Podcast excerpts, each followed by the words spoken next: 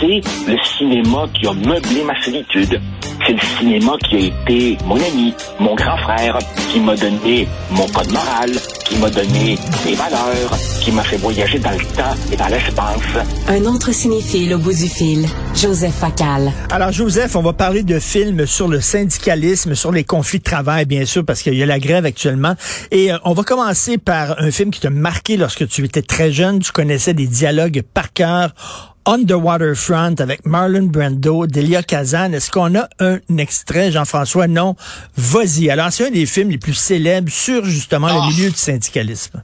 Ah, écoute, je m'étais fait une petite sélection de films célébrissimes et de films moins connus. Alors ça, évidemment, c'est un film sur, oui, la corruption syndicale, un syndicat donc euh, contrôlé par la pègre locale. Et Marlon Brando joue le rôle d'un jeune homme qui est débardeur, membre de ce syndicat qui est contrôlé par la pègre locale et son frère aîné est le bras droit du chef mafieux. Et ce jeune homme, Marlon Brando, est amer parce qu'il fut jadis un boxeur très prometteur, mais qui accepta de truquer un combat, de perdre, parce qu'évidemment, celui-ci était arrangé par la mafia qui avait, marié, euh, qui avait parié, et depuis ce temps-là, évidemment, il vivote. Alors, pour faire courte une longue histoire, la pègre tue un travailleur qui s'apprêtait à témoigner. Tous les débardeurs ont peur et se taisent, mais lui, le jeune homme, décide euh, de témoigner, de confronter la pègre et rallie les ouvriers. Et pourquoi j'ai voulu parler de ce film aux 7-8 Oscars?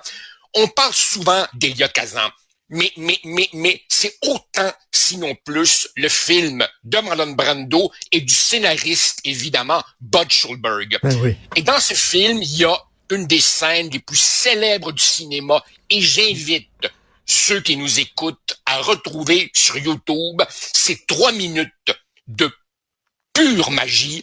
Ils sont dans le taxi. Le frère cadet, Marlon Brando, le frère aîné, Rod Steiger, et le frère aîné lui dit, ferme ta gueule, on a une bonne petite job payante pour toi, fais pas de vagues. Et le jeune homme dit, non, non, c'est fini cette affaire-là. C'est toi qui as ruiné ma vie. J'aurais pu être un vrai champion, mais j'étais jeune, j'étais influençable et je me serais attendu à ce que mon grand frère me protège. Et là, il y a un dialogue, enfin non, un dialogue, un monologue que je connais par cœur. Il dit, I could have been a contender. J'aurais pu être un aspirant pour le titre. Instead of a bum. défendre. You should have, you should have taken care of me. I could have been somebody instead of a bum, which is what I am. Richard, j'aimerais Ouais. trouver une traduction française pour, pour, le, pour le mot anglais iconic. C'est une des scènes les plus célèbres du cinéma. Et les gens, les gens qui ne connaissent de Marlon Brando que le capitaine Kurtz d'Apocalypse Now devraient aller le voir Mais- à cette époque. Il est beau comme C'est un incroyable. dieu grec. Il a des yeux, il a une mâchoire, il a une façon de Mais- parler, il a un regard.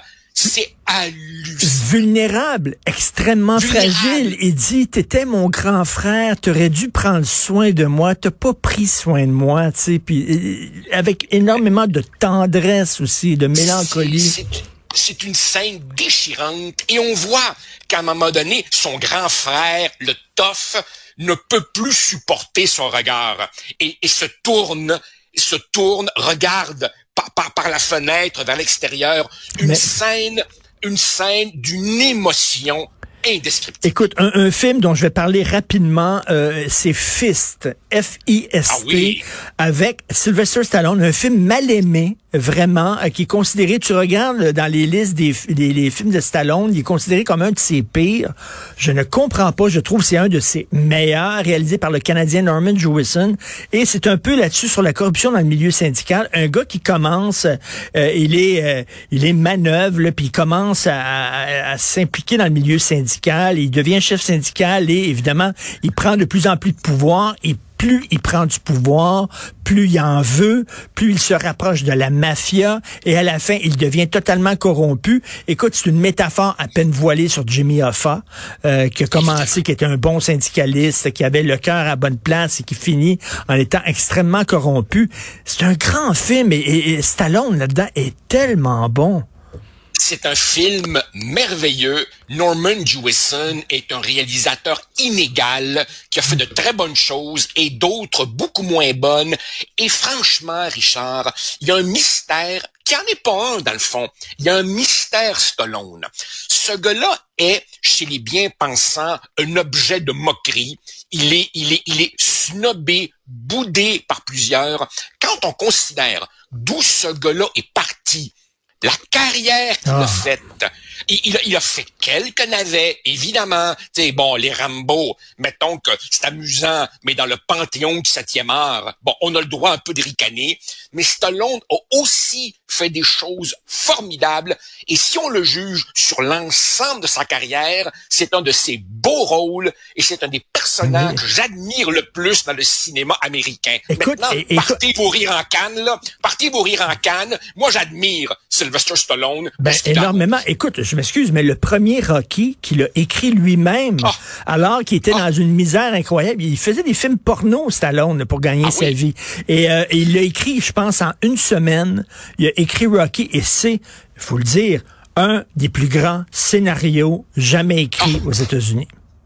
Ah non, c'est c'est c'est c'est un film. Euh, Rocky est un film extraordinaire. Fist aussi. Non non, Stallone vraiment. Euh, quand Stallone croit en son projet, quand il est pas juste là pour faire du cash, quand il met ses tripes sur la table, quand il est bien dirigé, ou même quand il met lui-même la pâte, la, la, main dans le scénario, c'est un gars qui a des choses à dire, qui parle avec des, ses émotions. Et vraiment, non, moi, c'est un gars, je, il y, a des gens comme ça, comme Arnold, les, les, gardiens autoproclamés, bon chic, bon genre, qui contrôlent les revues, etc., là, méprisent des gens parce que, sais-tu c'est quoi leur péché? Ils sont populaires. Ils ont du succès. Et que ça fait chier du monde quand d'autres ont du succès. alors là, là, alors là, soyez-vous bien comme faux parce que euh, Joseph Facal va vous parler en bien d'un film qui a été co-réalisé par, mon Dieu, les deux figures les plus iconiques de la gauche canadienne. Et tu ah, tripes sur ce film-là, là, un film, tu peux pas avoir plus à gauche que ça. Richard, j'avais le goût de t'envoyer cette balle tire-bouchon. Effectivement, je parle ici d'un documentaire qui s'appelle The Take, la prise, la Thomas en espagnol 2004 de Naomi Klein et Avi Lewis qui sont mari et femme et qui sont effectivement le couple emblématique de ce genre de gauche qui effectivement me fait suer. Mais mais mais Richard pour tout te dire, pour tout te dire, ce documentaire engagé, peux-tu croire que pendant 20 ans pendant 20 ans avec les précautions rhétoriques d'usage. Je l'ai utilisé à HEC dans mon cours d'introduction à la sociologie première année bac parce que je leur proposais un petit modèle théorique acteur, but, enjeu, stratégie, ressources, contexte et le film permet euh, de bien illustrer ça au plan pédagogique. Mais, écoute, euh, Joseph, tu as deux minutes ah, pour en parler. Ça traite de quoi de tech? Alors, alors, alors c'est simple. On est au début des années 2000. On est en Argentine. Tout va mal parce que le président Menem a mis en place pour plaire au FMI des politiques ultralibérales comme celles que s'apprête à mettre en place Empire, le prochain président, une usine ferme. Les travailleurs sont jetés à la rue. Qu'est-ce qu'ils font? Ils décident en toute illégalité de rentrer dans l'usine, ils se barricadent, ils repartent la production, ils vendent à la communauté tout en essayant de faire du lobbying auprès des députés pour se faire voter un projet de loi qui rendra légale leur occupation illégale. Et donc, sans patron, ils s'organisent en coopérative autogérée et apprennent sur le tas à gérer leur propre usine. Et donc, c'est un film qui illustre les capacités autogestionnaire d'une gang de gens qui se prennent en main et qui font leur possible et qui montrent aussi que pour eux, le travail n'est pas qu'un gagne-pain. Le travail leur apporte une dignité, une satisfaction psychologique. Et il y a un moment extraordinaire où le leader des ouvriers, Freddy, dit, ma fille me dit, papa, tu vas pas travailler aujourd'hui?